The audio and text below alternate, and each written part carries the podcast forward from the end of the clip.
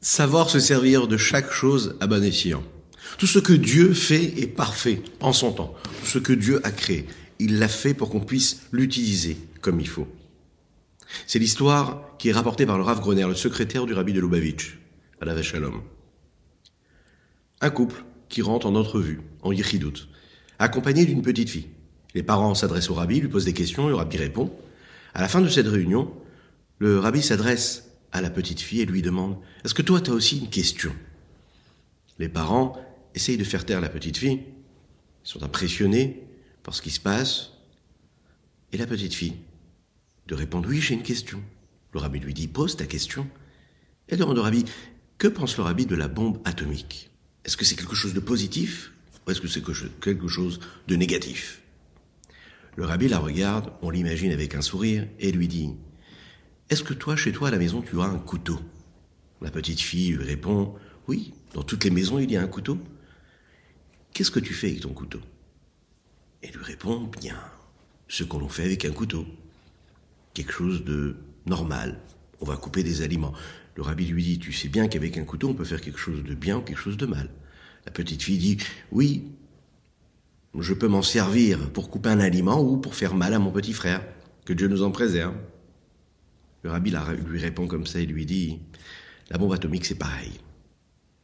On peut faire quelque chose de positif, on peut permettre l'explosion d'une grande montagne qui permettra le passage d'une belle route pour passer d'un endroit à un autre. C'est positif. Et on peut aussi l'utiliser pour Hiroshima, que Dieu nous en préserve, pour détruire et tuer des milliers de personnes. Sache que tout est neutre. La bombe atomique, c'est quelque chose de neutre. Oui, l'énergie atomique, c'est quelque chose de neutre. Qu'est-ce qu'on en fait?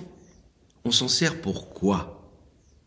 Il suffit de regarder dans cette histoire, dans ce témoignage du Rav Groner, à qui cette petite fille a raconté cela en sortant de cette irridoute, parce qu'elle sortait avec un sourire, avec une joie particulière. Le Rav Groner a compris qu'il s'était passé quelque chose de particulier. Dans notre vie de tous les jours, on est confronté à cela. Il ne faut pas regarder tout dans le négatif, il y a ce qui est négatif. Mais il y a beaucoup d'énergies qui sont neutres. Il faut savoir les regarder, les utiliser pour ce qu'il faut, comme il faut. Dieu nous a donné une richesse phénoménale dans ce monde-là, dans lequel nous vivons.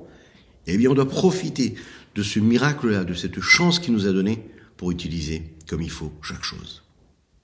Bokertov, les Koulam, bonjour à toutes et à tous, je suis infiniment heureux de vous retrouver en cette magnifique matinée que Dieu nous offre sur la terre. J'espère que vous allez bien, j'espère que vous, vous vous préparez comme il faut à cette fête de Pessah. Nous sommes là pour étudier notre Tania quotidien, juste après ces quelques notes de Nigoun. N'hésitez pas à partager, liker, commenter cette publication afin que nous soyons encore et toujours plus à étudier cette sainte Torah.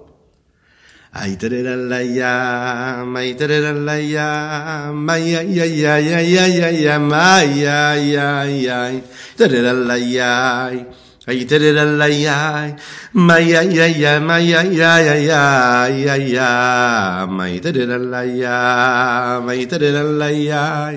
Ay ra ya ya, ra ya ya ya ya, ma ma tere la la ya ya, ma tere la la ya. Ay ya ya ya, ma ya ya ya, ma ya ya. Ay da da ma ya ya ma ma ma ma ma da da ma da da ma ya ya ma ya ya Ay da da ma ya ya ma ma ma ma ma ma ma di da la ya ya ya ma ya ya da da la ya ya ya ya ma ya ya da da ya ma ya ya ya ya ya ya ya da da la ya ma da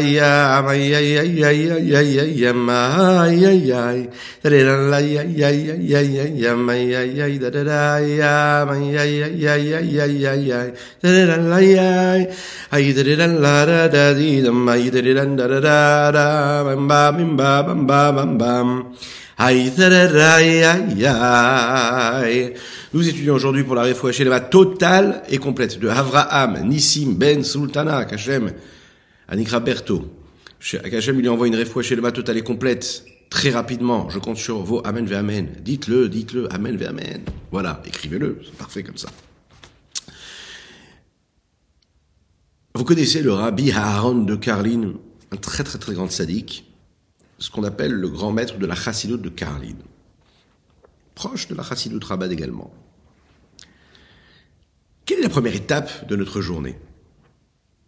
Les premières étapes de notre journée, c'est de dire Modéani, nous le disons souvent, de remercier Akadosh Baruch de nous avoir donné cette âme-là, qui a la possibilité, eh bien, de, respirer, de vivre. Modéani, je reconnais, je suis reconnaissant, je te dis merci à J'aime pour cela. Modéani, comme il est dit dans le Hayom Yom, c'est quelque chose de très particulier. Le corps de la personne qui dit Modéani, c'est le corps d'une personne qui vient de dormir. Pas besoin de se laver les mains pour dire Modéani. Le corps peut être impur, mais on peut dire Modéani. Sachez que le Modéani d'un juif, il est dit dans le Hayom Yom, il ne change jamais. Ça reste toujours le Modéani d'un juif. Peu importe ce que tu as fait, peu importe qui tu es, le Modéani, ça reste un Modéani. Tu reconnais Akadosh Baruch le maître du monde, le roi des rois. Le sujet que nous sommes en train d'étudier ensemble dans ce Tanya, c'est la prise de conscience de ce joug de la royauté céleste. Et cette anecdote qui concerne le rabbi Aaron de Karlin nous montre bien un petit, qu'est-ce que c'est, qu'est-ce que c'est cette prise de conscience de Kabbalat Ol Bachut Shamaim, prendre sur soi le joug de la royauté céleste. Qu'est-ce que ça veut dire? Nous l'avons dit, c'est une mitzvah de placer un roi sur chaque peuple précisément sur chaque peuple, c'est-à-dire dans chaque situation, dans chaque époque, dans chaque période. Il faut que tu mettes un roi, un roi qui dirige le peuple, un roi qui conduit sa nation. Notre roi à nous, Akadosh Baruch le roi des rois, tous les matins nous avons la possibilité de prendre conscience et surtout de le couronner. On peut y penser, on a l'occasion de le faire. Et c'est pas seulement qu'on a l'occasion, on peut, on doit le faire. Nous l'avons vu avant la tfila le matin. Se rappeler qui est Dieu, qui est le roi des rois. Se souvenir qu'Akadosh Baruch il est face à nous. Comment est-ce qu'on peut réussir cela? Alors il y a différentes façons. La réflexion, l'approfondissement, mais il y a aussi la mise en condition. Ce qui me fait penser à cette mise en condition que nous n'avons pas fait, je crois, ce matin, en se souhaitant les chaim, les chaim, les chaim.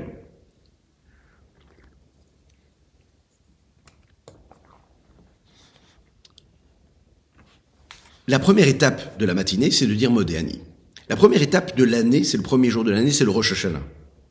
Ok Qu'est-ce qu'on fait à Rosh Hashanah? Rosh Hashanah, c'est couronner le roi. Rosh Hashanah, c'est pas demander des bénédictions pour des choses dont nous aurons besoin pendant notre année. Rosh Hashanah, c'est le couronnement d'Akadosh le couronnement. Roni Alechem. Que vous puissiez me rendre le roi, que je puisse régner sur vous. Dans le Marzor de Rosh Hashanah, selon le rite du Harizal de Rabbi Yitzhak Luria, juste avant que l'on prononce les mots Amelech, Yoshef al Venissa, qui veut dire le roi qui siège sur ce trône élevé. Et nous parlons de Dieu. Il y a ce petit, cette petite histoire qui a été rapportée.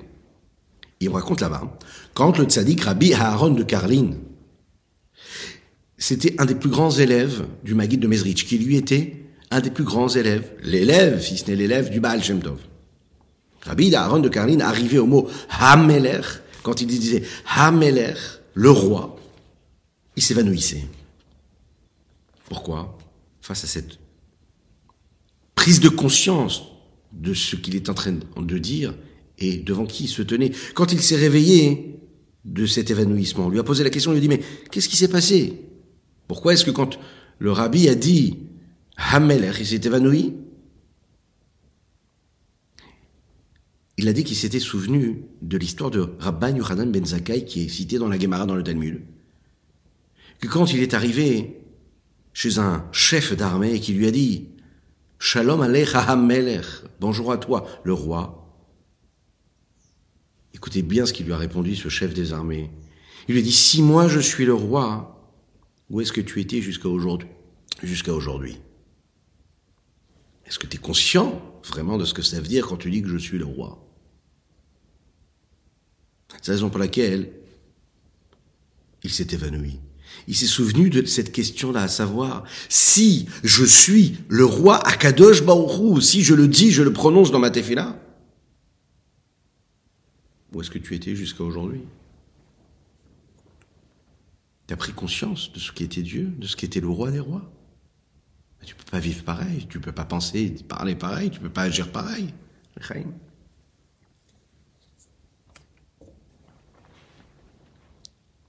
Parfois, le sentiment, l'émotion ne se réveille pas. Parfois, on ne ressent pas cette prise de conscience du joug de la royauté céleste, de la présence du roi des rois. Parfois, on se laisse aller cette vie-là que nous vivons tous les jours, notre quotidien.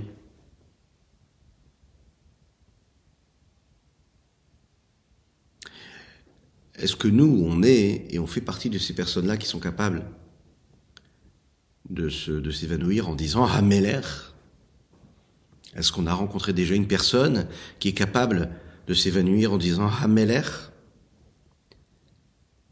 La réponse, elle est que pas vraiment. En tout cas, on, il se cache. Est-ce qu'on est capable de trembler quand on fait la tefila? Trembler de crainte de Dieu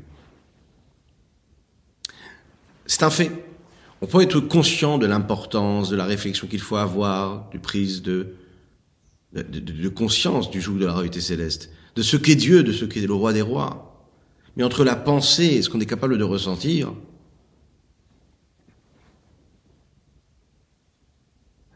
il y a un travail énorme à fournir. On a beau se le répéter, on a beau y croire, arriver à ressentir cette crainte réelle, on peut encore une fois en parler, encore une fois y penser, encore une fois approfondir l'idée, mais arriver à faire naître en nous cette émotion, cette sensation, ce sentiment-là, et sentir véritablement qu'on est en train de, de, de, de, se transformer physiquement, qu'on ne se tient pas du tout de la même manière, comme un enfant éduqué normalement qui ne se tient pas devant ses parents comme il se tiendrait n'importe comment devant ses copains. Il se passe quelque chose physiquement. Il y a un changement physique dans la posture, dans l'attitude, dans le regard, dans les mots qu'on va employer.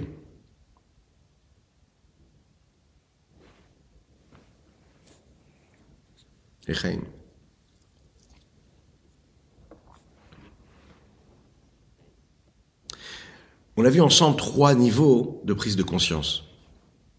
Le fait de dire qu'Akadosh Baruch scrute sur chacune et chacun d'entre nous. Première chose. Mais qu'en plus, Meyachud, Meyached, pardon, Meyached Malchuto Alamo Israël va à Bifrat. Il met les différents mondes, supérieurs et inférieurs, de côté, et il se concentre sur ma personne, sur chacune et chacun d'entre nous. Et nous dit, il n'y a que toi. Le monde autour n'existe pas, il n'y a que toi. Première chose. Deuxième niveau, on a compris que la sainteté globale qui réside sur chacune et chacun d'entre nous, lorsque nous accomplissons une mitzvah, comme en mettant le talit ou les téphilines, va exiger et va faire naître en nous, automatiquement, quand c'est fait comme il faut, une émotion, une sensation, un ressenti réel. On ne peut pas se cacher. On ressent quelque chose quand véritablement on a vécu cette connexion à Dieu comme il fallait au moment de la mitzvah. Pourquoi? Parce qu'à ce moment-là précis, je suis en train de vivre une forme d'abnégation. Je me mets de côté.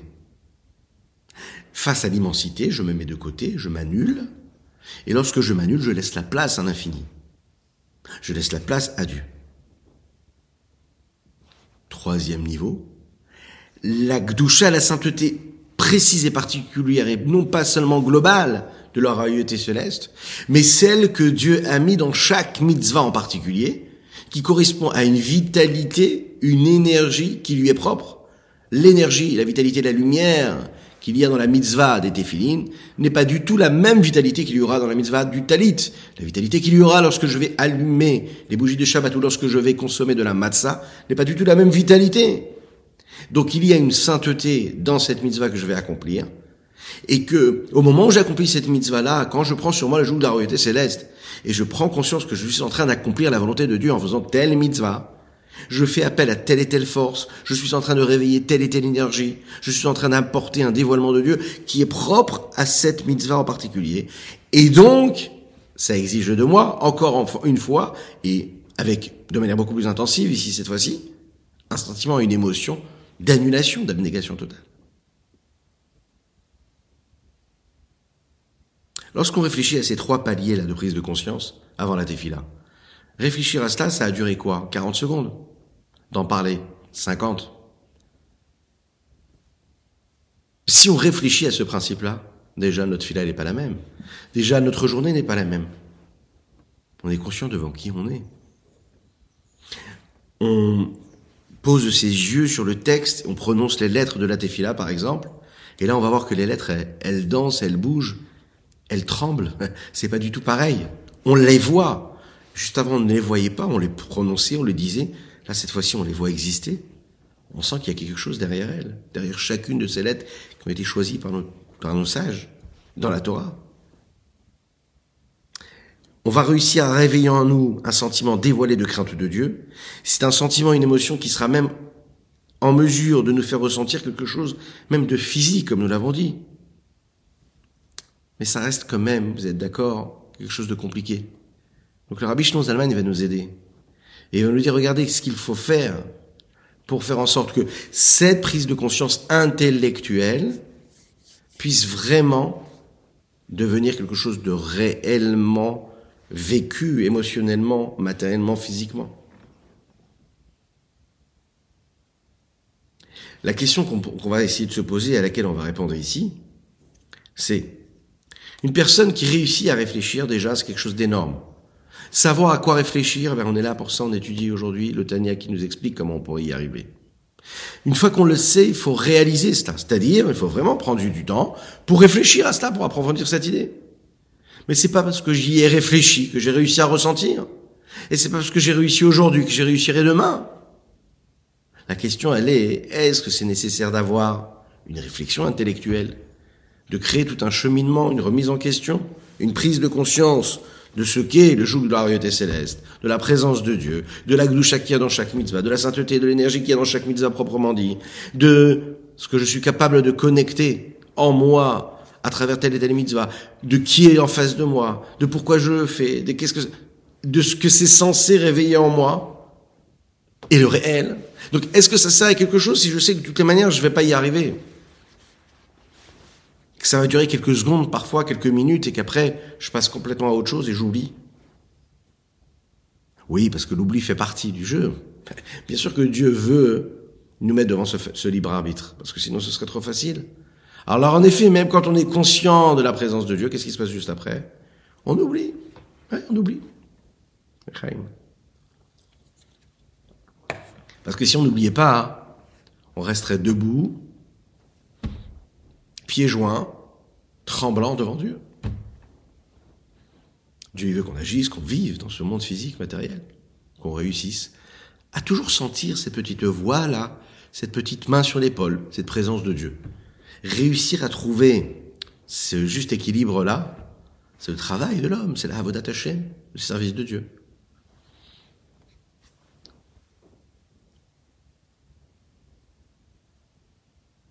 On va se poser plusieurs fois cette question-là hein, dans les chapitres qui arrivent, qui vont nous permettre de comprendre qu'est-ce que la crainte de Dieu et qu'est-ce que l'amour de Dieu. À chaque fois, on va placer la barre très très haut. Et à chaque fois, on va se dire, mais pour y arriver, c'est très compliqué. J'ai compris ce qu'on attend de moi. Et pourtant, on va nous montrer que cela vaut toujours la peine de le vivre. Même si on réussit pas tout de suite, et même quand c'est pas tout de suite, à garder cet état d'esprit-là émotionnellement. Tout ce qui est en relation et au contact du, du réveil du sentiment et de l'émotion est obligatoirement sujet à problème et sujet à remise en question. C'est-à-dire, l'intellect est froid. Lorsqu'il arrive à une conclusion intellectuelle, il a une forme d'honnêteté. S'il a une forme de sérieux, de rigueur intellectuelle, ben il est capable de prendre la décision d'aller dans telle position ou dans, dans telle position, prendre telle ou telle position, et il va garder sa position. Il va accepter. L'intellect est froid. Le sentiment, l'émotion, c'est quelque chose de chaud.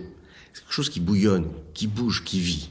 Et par définition, comme le ça bouge, et comme c'est quelque chose qui vit, quelque chose de, de chaud, quelque chose qui par définition a besoin d'être ressenti, eh bien, c'est sujet à altération, c'est sujet à changement, et rapidement on s'est emballé, rapidement on peut se décourager. C'est quelque chose qui ne reste pas le sentiment. C'est la raison pour laquelle il faut toujours créer en soi un repère intellectuel et non pas sentimental, même si le sentiment et l'émotion est nécessaire, plus que nécessaire, obligatoire. Mais le sentiment, lui, bouge. Parfois je réussis, parfois je ne réussis pas. Parfois j'ai envie, parfois j'ai pas envie. Parfois l'acte va suivre cette, cette, cette initiative sentimentale, émotionnelle que j'ai pu avoir, et parfois l'acte ne suit pas du tout. C'est-à-dire que l'émotion n'a pas été assez forte pour réveiller en moi le, la, la volonté de faire telle ou telle chose. La plus belle des émotions, le plus beau des sentiments, s'il n'est pas régi par une idée intellectuelle qui a été initiée à la base, et qui a initié cet acte-là, eh bien, même cet acte-là qui est fait, qui est accompli suite à une émotion, une envie ou un désir, ne sera pas quelque chose qui sera dans la durée. Même quelqu'un, vous savez, qui, qui souhaite offrir un cadeau, qui veut faire plaisir à une personne, d'accord? Quand ça vient d'une émotion, d'une impulsion, j'ai envie de faire plaisir à cette personne, je veux faire quelque chose pour qui va prouver mon amour. Ok? C'est très bien, bien sûr qu'il faut le faire. Faut pas hésiter. Hein Dans le couple, tu sens que tu veux, veux prouver ton amour, tu, tu offres un beau cadeau. D'accord? Maintenant, ça va surprendre, parce que si tu es dans une situation où il n'y avait pas vraiment besoin ou de le prouver, ou c'est une situation où le contact, malheureusement, on va dire, il est, il est froid, par exemple, alors oui, ça va surprendre. C'est venu parce que tu as eu une émotion, une impulsion qui est venue. Alors, est-ce que pour autant c'est négatif? Non, c'est positif. Mais ce qui est sûr, c'est que pour créer quelque chose de, de sérieux, de stable. Même ce qui crée une émotion, même l'émotion que nous créons en nous, ou le sentiment que nous allons réveiller en nous, qui lui va susciter aussi une émotion et un sentiment, il n'y a pas mieux que ce qui sera initié par quelque chose d'intellectuel, par une réflexion, de telle façon à ce que les choses soient faites dans l'ordre et selon les règles de l'art. Oui, bien. Parce que l'émotion, l'impulsion, elle peut t'amener à faire quelque chose qui, qui sort des règles. Donc il faut que ce soit régi par le sentiment, mais qui lui est initié par quelque chose d'intellectuel. Chaim, Chaim.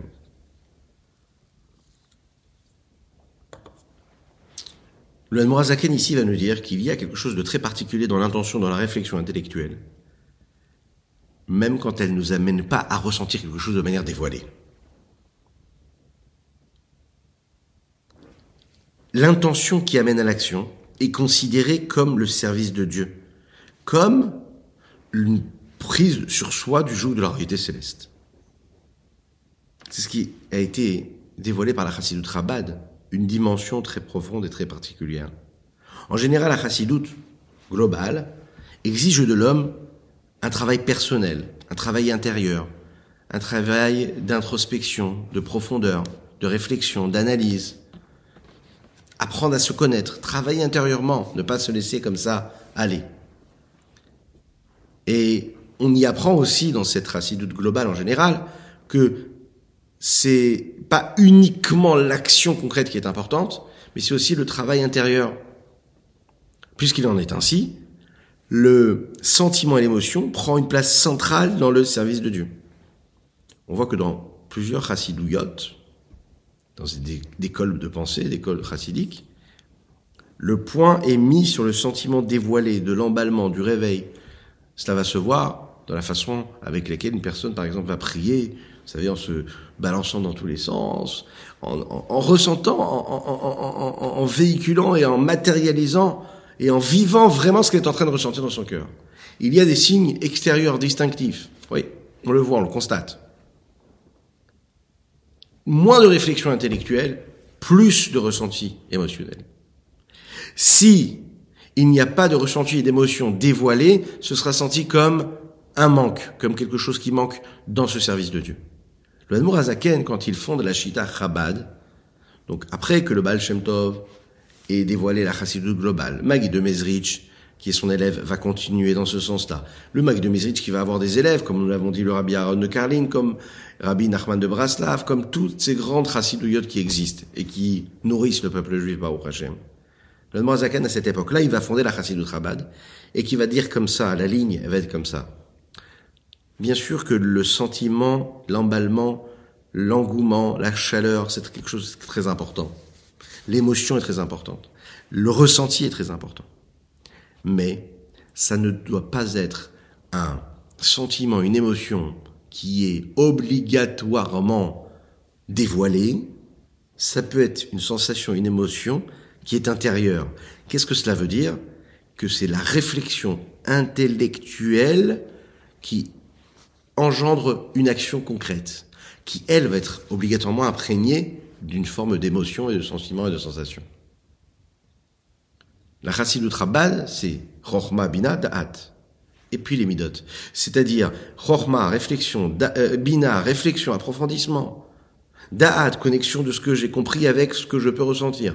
Et là, je crée les émotions qui traversent et qui transparaissent à travers mes actes. Ici, dans notre cas à nous, ce que le rabbi Shimon est en train de nous dire dans ce passage du chapitre 41, c'est qu'on ne demande pas à un homme de s'évanouir, que Dieu nous en préserve, ou parce qu'il est vraiment apeuré et qu'il craint énormément Dieu parce qu'il prend conscience de la présence de Dieu. On n'exige pas du tout cela de lui. On ne lui demande pas de trembler quand il pense à la prise de conscience, c'est-à-dire il y a le joug de la royauté céleste sur lui. On lui demande d'intérioriser cette idée-là que le joug de la et que, céleste se pose sur lui tous les matins. On lui demande de réfléchir et d'approfondir et d'intégrer cette idée-là, de l'assumer, de se laisser transcender par cet infini, Saint béni soit-il, cette prise de conscience de Dieu, du roi des rois qui est face à lui, Shiviti Hashem Negditamid. Dieu, est là toujours, à chaque instant de ma vie, de ma journée, de ma nuit, de toute mon existence, de toute l'expérience que je suis capable de vivre et que je suis amené à vivre. En effet. Mais ça ne doit pas m'amener à m'évanouir ou à être apeuré, à trembler.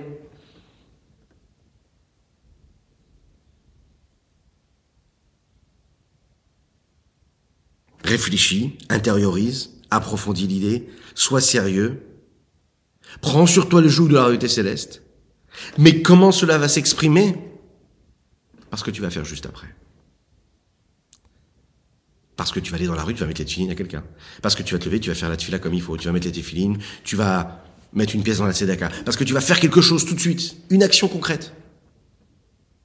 Pas parce que tu es apeuré face à l'immensité de Dieu et donc tu te mets dans un coin et tu dis, je veux être sûr de ne pas faire Chazé Shalom Avera, je veux être sûr de ne pas faire quelque chose de négatif, alors je me cache.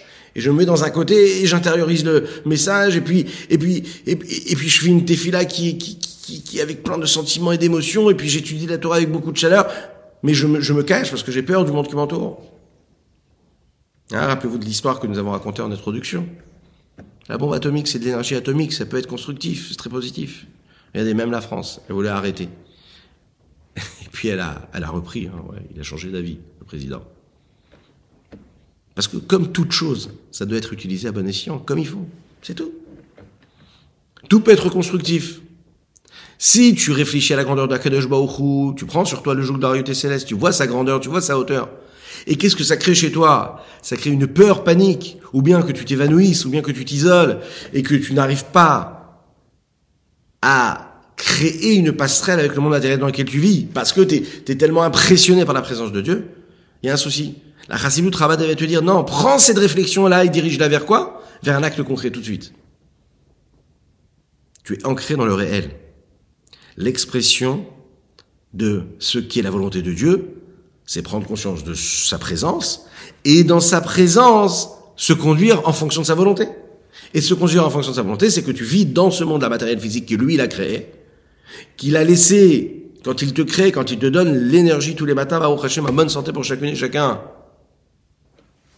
Il a laissé les mondes supérieurs, les mondes inférieurs, toutes les créatures, minéraux, végétaux, animaux, hommes, et toi, il est là, il te regarde, il te scrute, il te donne l'énergie dont tu as besoin en fonction de ce que tu as besoin, parce que c'est ton travail. Donc il est question ici de l'intention sans émotion. Et est-ce que l'intention sans émotion, c'est quelque chose qui peut être fait et vécu comme il faut?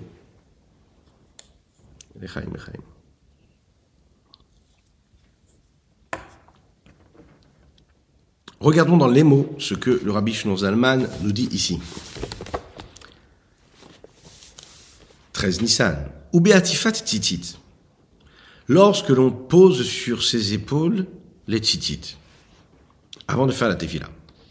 Yechaven et nous dit il faut avoir la kavana, l'intention, comme il est écrit dans le Zohar, d'attirer sur lui la royauté du Saint béni soit-il, c'est une royauté qui est éternelle. des mitzvahs, afin qu'il puisse s'unir grâce, s'unir grâce à cette mitzvah sur nous. Cette mitzvah-là, donc c'est un réceptacle, c'est un outil, un moyen d'expression, c'est un moyen qui lui permet d'attirer la royauté divine sur lui. Et c'est un aperçu de la mitzvah qui est d'avoir un roi, de mettre un roi, de placer un roi sur soi. Au moment où on s'entoure du talit, il faut réfléchir à cela. Je prends sur moi d'accepter la grandeur de Dieu, la présence de l'infini du Saint béni soit-il.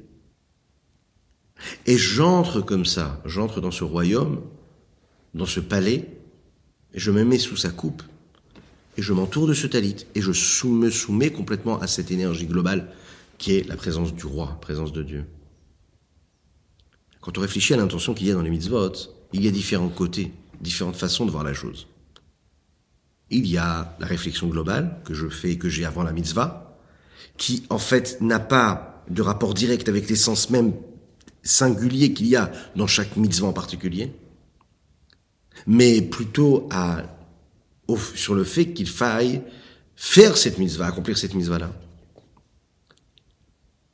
C'est-à-dire que je me concentre sur celui qui m'a donné la recommandation, qui m'a donné l'ordre de faire telle ou telle mitzvah, en l'occurrence Akadosh Baruch avec tout ce que cela implique, avec son honneur et sa puissance et son, et son infini. Je me concentre sur quel est le sujet même de la mitzvah, qui grâce à cette mitzvah devient le moyen de transmission d'unicité qu'il y aura et d'union qui se créera entre l'âme de l'homme et la, la lumière de l'infini du Saint béni soit-il. Et il y a la réflexion précise, particulière, directe, qui allait diriger vers l'intention de la mitzvah en particulier, c'est-à-dire qu'il y a celui qui fait la mitzvah et il y a celui qui fait la mitzvah. Quelle est la différence? Les deux font la mitzvah. Il y a celui qui fait la mitzvah et qui, quand il a fait, il sait qu'est-ce qu'il est en train de faire. Il est conscient de ce qu'il est en train de faire. Dans toutes les mitzvot, il y a un contenu global, c'est-à-dire le fait de faire ce que Dieu me demande de faire. Je suis en train d'accomplir la volonté. Et il y a donc à ce moment-là le dévoilement du lien qui est entre l'âme divine et Dieu. Et dans chaque mitzvah, il y a un lien très particulier qui correspond à cette mitzvah-là que je vais réussir à réveiller.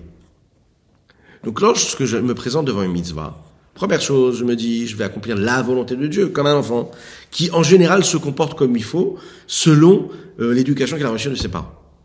Vient un jour le papa et la maman lui dit, tu sais, est-ce que tu peux faire ça? Je te demande que quand tu travailles dans telle ou telle, enfin, quand tu quand tu es, quand tu es confronté à telle et telle situation, comporte-toi de cette façon-là. C'est-à-dire qu'il y a quelque chose de particulier à un moment particulier. Mis à part le fait que globalement, un enfant, il va respecter son père et sa mère, il va mettre un point d'honneur à respecter comme il faut ses parents dans tel ou tel domaine, eh bien là, il y a quelque chose de particulier qui s'est créé entre le lien, dans le lien qu'il y avait entre le père et la mère et l'enfant, qu'il n'y avait pas quand il y avait ce respect global. Parce qu'il y a eu une demande précise et particulière, dans un domaine en particulier, et que dans ce domaine en particulier, on pourra voir et constater le respect et la méticulosité de l'enfant dans ce qu'il fait par rapport à ce que ses parents, par exemple, lui ont demandé. Même si globalement, il est déjà respectueux de ses parents. Mais là, à ce moment-là précisément, parce qu'il s'est levé, aller chercher la boîte de mouchoirs qu'on lui avait demandé d'aller chercher, c'est un exemple très simple, bien, il montre quelque chose de plus qu'il n'y avait de manière globale quand il respectait ses parents. Dieu nous donne toutes les mitzvahs, donc à chaque fois on est conscient que c'est lui qui nous donne ces mitzvahs-là. Donc il y a une façon, il y a un regard, il y a, une, il y a un attrait et une attitude que nous avons face à cette mitzvah comme toutes les autres mitzvahs. Et il y a la mitzvah. Je vais mettre les tefillin, il se passe quelque chose de spécial. Je vais mettre le talit, il se passe quelque chose de spécial. Je suis en train de faire cette mitzvah-là. Et là, je m'inscris dans quelque chose de nouveau. Et je permets, bien sûr, la, la libération d'une énergie, d'une étincelle divine qu'il y a et qui est propre à cette mitzvah en particulier et pas une autre. Vazaï. Et alors à ce moment-là, après que j'ai réfléchi à tout cela, même si après toute cette réflexion, je n'ai pas réussi à faire tomber sur moi une forme de crainte et de peur, à tel point que ce soit quelque chose de ressenti dans mon cœur, parce que je me suis investi comme il fallait, ou parce que je l'ai mal fait. Peu importe, ça peut arriver dans les deux cas. Mikol Makom. Il faut tout de même le savoir. Shebemocho. Puisqu'il prend sur lui le joug de la réalité céleste, à ce moment-là, il fait descendre, il attire vers lui la crainte du Saint béni soit-il, à tel point que ce soit quelque chose qui est assumé, qui est dévoilé dans les pensées qu'il peut avoir, ses pensées à lui, dans sa volonté et dans son cerveau, dans son intellect. Mais qu'il n'a pas ressenti ça, mais il a compris les choses. Il s'identifie à ce principe. Il y pense. Il vit avec cette pensée, il prend sur soi, dans sa volonté, ces conclusions qu'il a pu avoir après cette réflexion-là. Il assume. Alors, il n'a pas de crainte assumée émotionnellement, mais il comprend qu'il doit avoir cette crainte-là. Et donc, ça agit sur lui comme, pas autant, mais comme si qu'il avait vraiment peur, comme si qu'il était vraiment dans ce sentiment de crainte. Comme il a compris quelle était l'émotion qu'il était censé ressentir, même s'il ne la ressent pas tout de suite, il peut s'inscrire dans ce contact-là et dans ce rapport avec Dieu. Tu prends sur toi le joug de la réalité céleste, t'es pas conscient de tout, cela, de tout ce que cela implique. Tu n'es pas capable d'éprouver véritablement l'émotion que cela est censé réveiller en toi. Mais le fait que tu aies réfléchi à ça, que tu aies compris la nécessité, et tu as compris réellement qu'est-ce que ça veut dire de prendre sur soi le joug de la réalité céleste, parce que Beïd Bon et on l'a dit, c'est-à-dire que tu as réfléchi, tu as assimilé l'idée. Et tu le fais tous les jours d'ailleurs, c'est la raison pour laquelle nous avons la, coutume d'étudier la première partie de ce chapitre du Tania avant, tous les jours avant la Tefila, chez les Chassidim, le 41, chapitre 41. Parce que ça nous rappelle la réflexion que nous devons avoir avant la Tefila.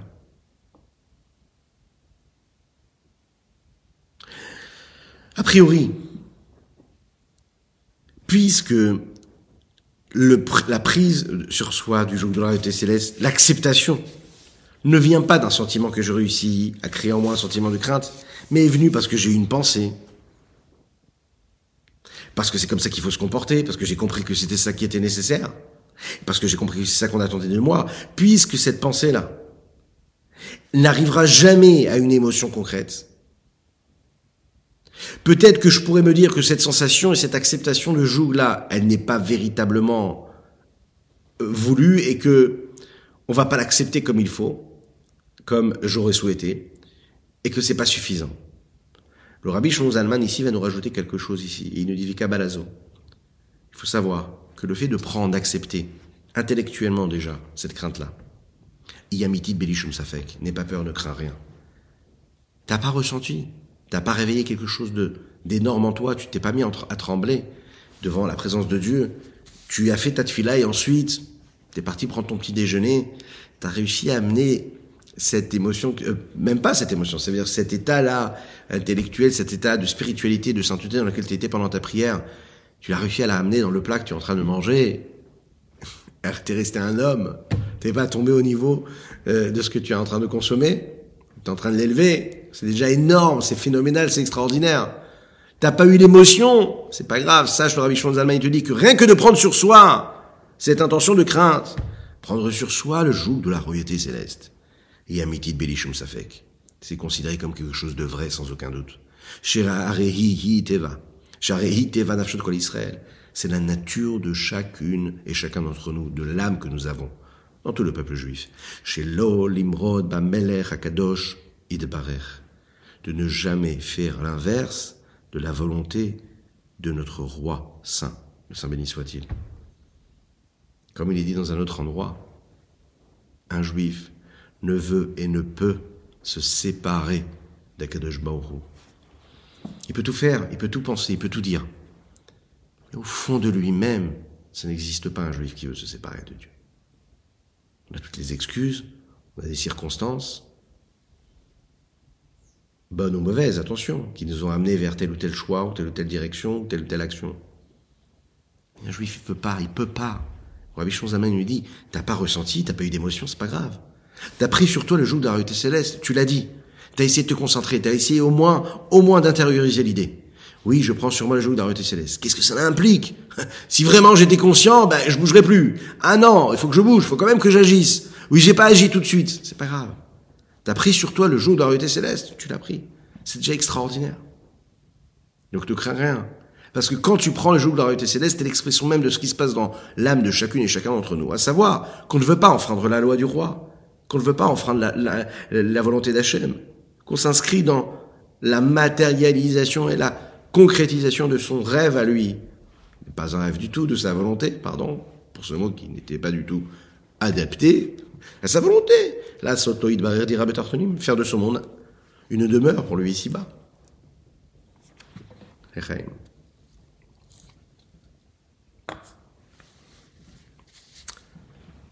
Qu'est-ce qu'il y a de si particulier dans ces trois mots que le Rabbi Zalman est en train de nous dire ici? C'est quelque chose qui est présent dans l'âme de chacune et chacun.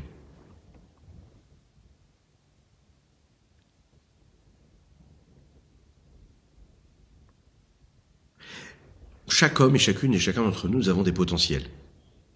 Nous avons des potentiels, c'est-à-dire des domaines dans lesquels on va exceller. On a des capacités. Il y a différentes capacités qui se trouvent dans l'homme, dans ce qu'il est, c'est-à-dire en tant qu'homme. La capacité intellectuelle, c'est une capacité qui naît avec l'homme quand il naît. Mais dans cette capacité intellectuelle, il y a des différences, il y a des nuances. Il y a celui qui naît avec une facilité d'apprentissage. Vous avez un enfant qui grandit, on sent tout de suite, bah au Hachem, il apprend vite. Il y a un autre enfant, on sent qu'il a besoin de faire beaucoup plus d'efforts. Ça ne veut pas dire que l'un est meilleur que l'autre. Ça veut dire que chacun il a son travail, chacun il a quelque chose à faire. Mais il y a des différences, on le voit. On n'est pas les mêmes tous. Il y a des enfants, par exemple, qui sont capables d'apprendre tout seuls. Il y a des, des, enfants à qui il faut apprendre, et apprendre pour eux quasiment, les habituer à répéter, les entraîner, rester à côté d'eux, leur donner de l'attention, faire attention à chaque mot, chaque syllabe, et chaque chose est compliquée, quand l'autre enfant, lui, ce sera beaucoup plus facile. Chaque potentiel fait partie de la construction humaine, de l'élaboration de ce que nous sommes. Donc en fait, tout ce que nous apprenons, tous les exercices que nous sommes capables de faire, ne sont là que pour extérioriser les potentiels qui sont déjà présent chez chacune et chacun d'entre nous, lorsqu'on est tout petit et même quand on grandit. C'est comme par exemple, vous savez, quand on apprend à un petit, un petit oiseau à parler. Oui Alors on change sa nature. On lui apprend à parler. Est-ce que ça fait partie de son potentiel? Est-ce que ça fait partie de ses capacités? Non. L'oiseau n'est pas fait pour parler. L'oiseau n'est pas fait pour parler. Je ne me souviens plus exactement du nom du tzaddik euh, avec qui cette histoire s'est passée. Et auteur du livre Yaharot Dvash. Ah, ça c'est très embêtant.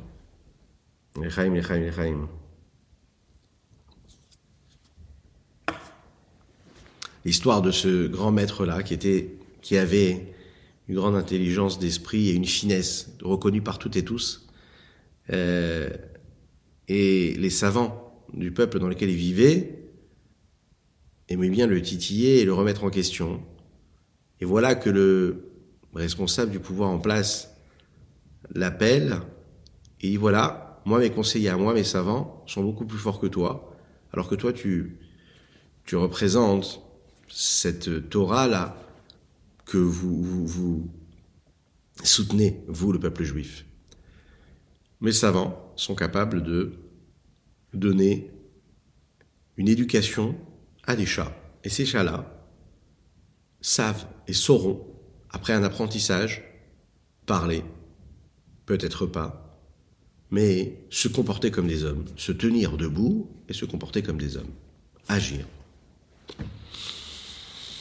Ce rabbi-là, dont je ne me souviens plus le nom, mais ça va venir, c'est pour ça que je prends un peu mon temps, parce que c'est embêtant.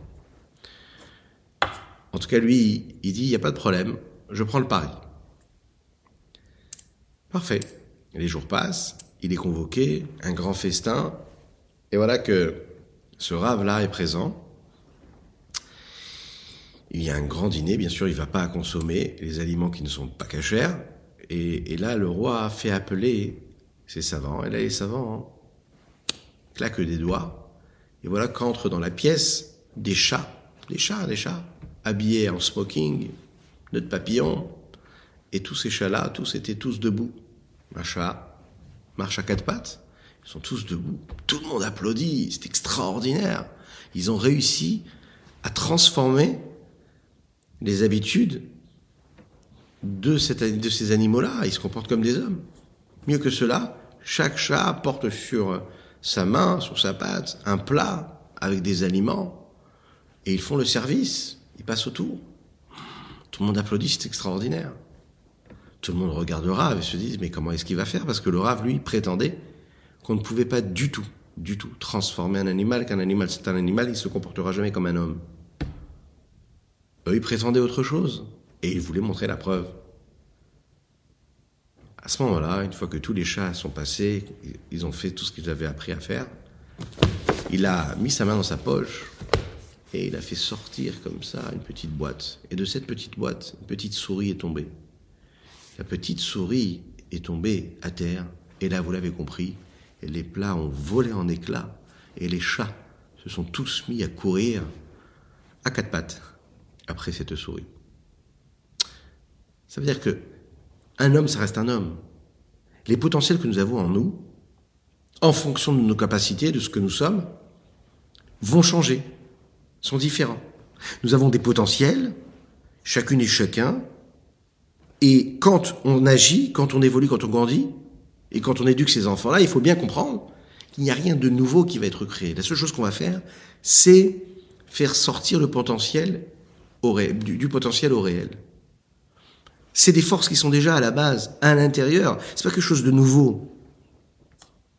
Chez l'homme, même si j'ai besoin de le pousser à parler parce qu'il n'arrive pas à parler, que Dieu nous en préserve, même si j'ai besoin de l'initier, de lui faire faire beaucoup d'exercices pour qu'il puisse prononcer cette syllabe parce qu'il n'arrive pas à le faire, cet enfant par exemple, je suis en train de développer un potentiel qui est déjà chez lui. Pas quelque chose qu'il n'y avait pas. La vie, elle veut, et Dieu veut qu'avec cet enfant-là, ou avec toi, ça peut même pour les adultes, chez lui c'est plus facile, chez toi c'est moins facile. Mais le potentiel, il est le même. Est-ce que toi tu pourras connaître autant que lui? Oui, tu pourras. Est-ce que tu pourras faire autant que lui? Oui, tu pourras. La seule différence, c'est que lui, pour arriver à son résultat, son potentiel l'amène au réel très facilement. Toi, ton potentiel n'est pas le même. Ton potentiel, pour qu'il puisse arriver au réel, faut qu'il passe par un cheminement et des efforts qui ne seront pas les mêmes que l'autre. Donc en fait, on peut tous se comparer entre guillemets en se disant on peut tous faire tout, mais on n'est pas les mêmes. Donc en fait, ça va pas faire appel aux mêmes efforts. Lui, il aura tel et tel effort à fournir, et l'autre, il aura tel et tel effort. Quand on comprend ça, on comprend beaucoup de choses. Enfin, en tout cas, ça peut nous aider dans la vie.